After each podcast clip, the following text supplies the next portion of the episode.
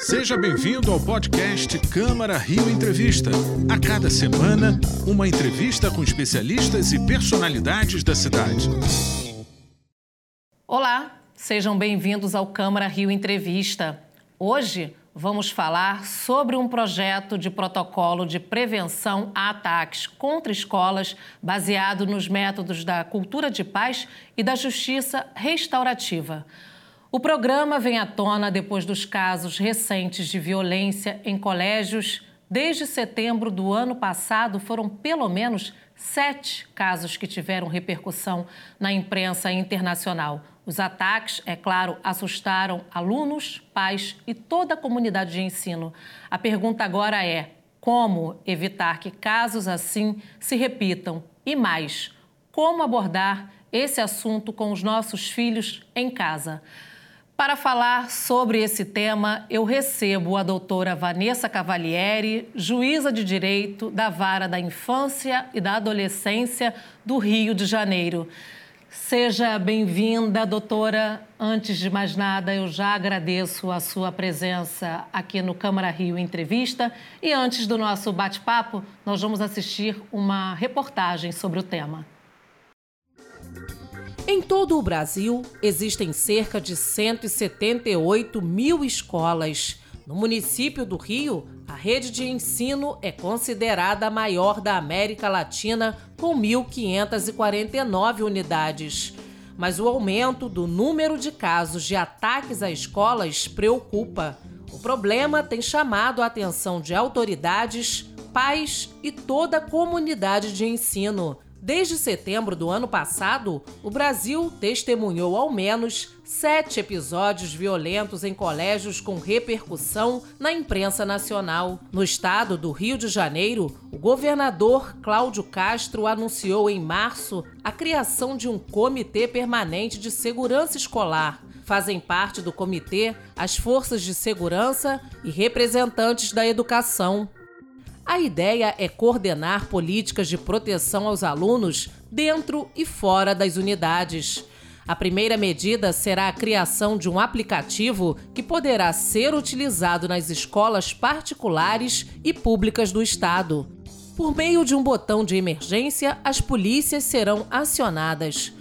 Outra ação de relevância é o protocolo de prevenção a ataques contra escolas baseados nos métodos da cultura de paz e da justiça restaurativa, que foi desenvolvido pela doutora Vanessa Cavalieri, juíza de direito da Vara da Infância e da Juventude do Rio de Janeiro. O objetivo é que seja implantado um projeto piloto na rede pública ou particular de ensino. Para a magistrada, há uma epidemia de invisibilidades na infância e adolescência. Doutora, eu gostaria de iniciar essa nossa entrevista falando sobre o medo que alunos, pais e toda a comunidade escolar estão sentindo nesse momento, né, que a gente assiste aí na televisão, surgindo casos é, de bullying, casos de ataque nas escolas, nas salas de aula. É, como, como lidar com isso, doutora? Bom, o medo é uma emoção inerente à condição humana, né? E ele vem toda vez que algo que é muito valioso para o ser humano é colocado em risco. Esse risco, esse perigo pode ser real ou imaginário, né? Eu, a minha impressão é de que é, há, está havendo uma super é, desse, desse perigo, né? Existe um risco, mas ele não é da dimensão é, que está sendo colocada. Há um pânico generalizado, muito motivado, por, por, a meu ver, por dois aspectos. Um é a disseminação de fake news. É, a outra questão é que realmente há, há uma reação cadeia em razão de uma é, exposição na mídia, né, na imprensa em geral, uma, uma superexposição dos ataques que efetivamente foram realizados. Doutora, como surgiu a ideia de fazer esse protocolo e quais os métodos que a senhora utilizou? Bom, vou, vou voltar um pouquinho no tempo para explicar por que, que eu falo isso, né? tenho falado isso. É, a gente tem recebido na vara da infância aqui da, da capital do Rio de Janeiro casos é, envolvendo adolescentes que planejam ataques em escolas ou que efetivamente realizam esses ataques desde 2019, desde aquele ataque de Suzano, que ficou né, amplamente divulgado, famoso, foi mostrado em, em, é, em jornais, em, em, reportagens do mundo inteiro, a gente começou a ter uma onda de ataques em 2019, de 2019 para cá isso vem se repetindo sempre nesta época do ano, em março, abril. E, e a, o que, que, aconteceu? Em razão do, do nosso nossa experiência em cuidar desses casos, a gente percebeu que havia um padrão de causas que tinham acontecido antes de culminar com esse, esse momento assim mais trágico, esse momento mais grave de um adolescente desejar matar os seus colegas e, e se matar em seguida, por exemplo. Né? E havia um padrão de causas e eram causas que não eram vistas, que não eram percebidas. Então havia um, um, é, um problema na escola, um problema nas famílias e nada era visto. Assim, havia adolescentes em muito sofrimento é, emocional, um sofrimento que muitas vezes até estava relacionado, às vezes até um adoecimento psiquiátrico mesmo, ou não. É, e nada era visto. Agora, doutora, quando a senhora fala que existe uma epidemia de invisibilidade na infância e adolescência, o que significa isso na prática? O, o que eu falo sobre a invisibilidade é que assim, não é possível que se continue tendo um aluno que nunca é incluído, que nunca brinca com ninguém no recreio, que nunca participa das atividades porque ninguém quer brincar com ele, ninguém quer chamar ele para nada, e a escola finge que não está vendo esse problema.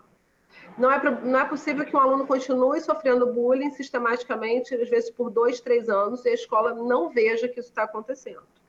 Não é possível que o filho esteja dentro de casa o dia inteiro nas redes sociais, o dia inteiro trancado no quarto do celular, muitas vezes usando drogas, maconha, vape, álcool, todos os dias, diariamente, e os pais não percebem que ele está usando drogas.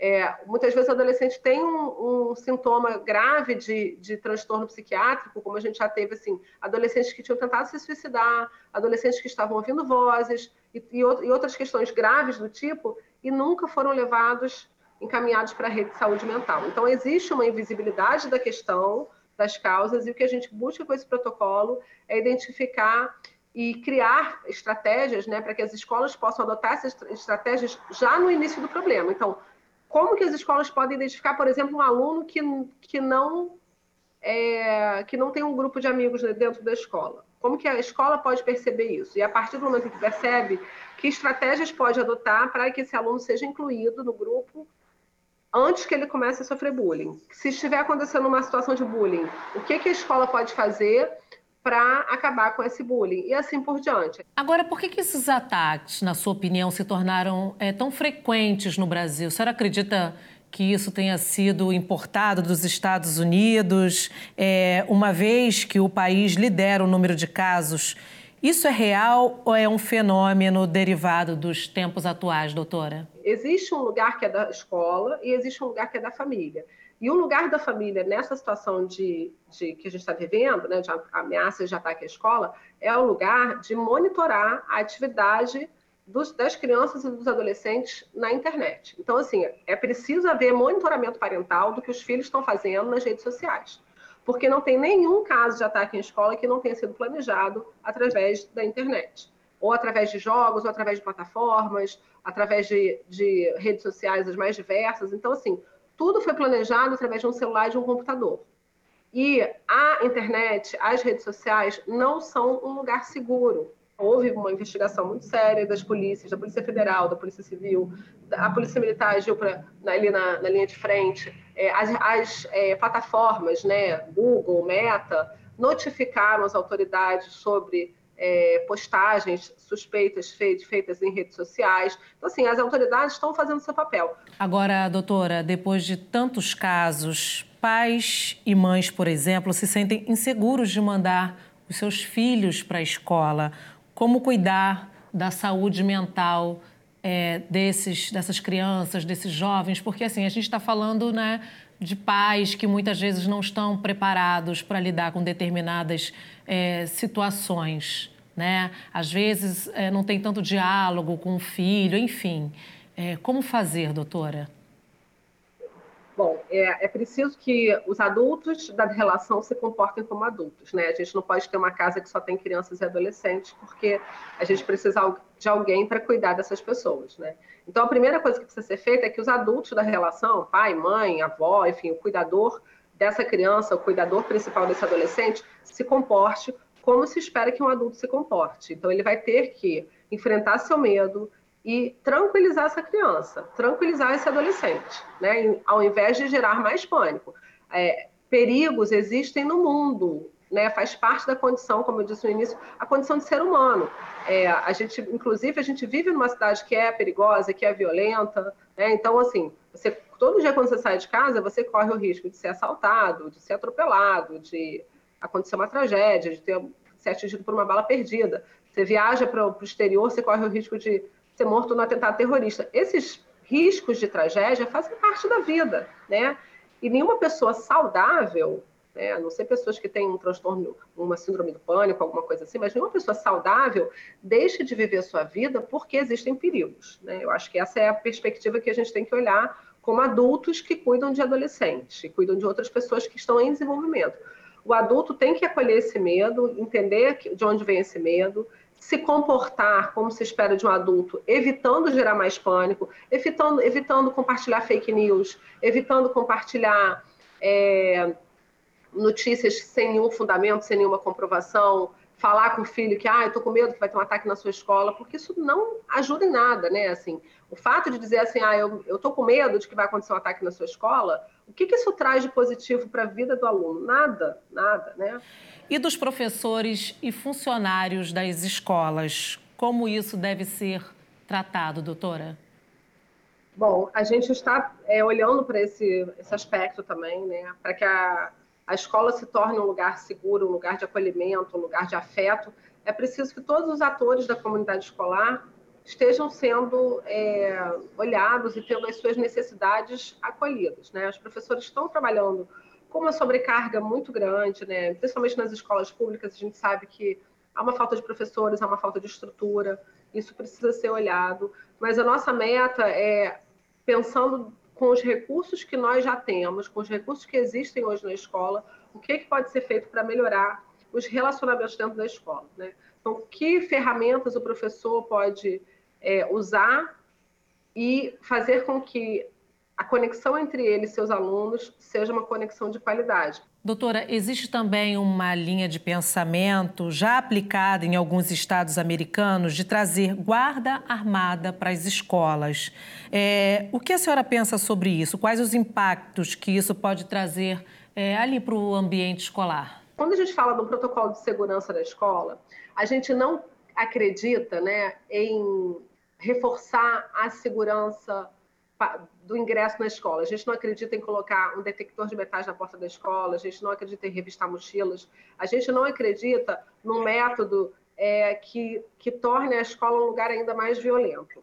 A única forma que a gente entende que é de prevenir que esses ataques continuem se repetindo ano após ano é atuando nas causas que geram violência. Então, a violência ela não é um problema em si, a violência é um sintoma de que alguma coisa muito ruim está acontecendo. Então, a gente não acredita que a redução da violência passa por evitar que a arma entre na escola.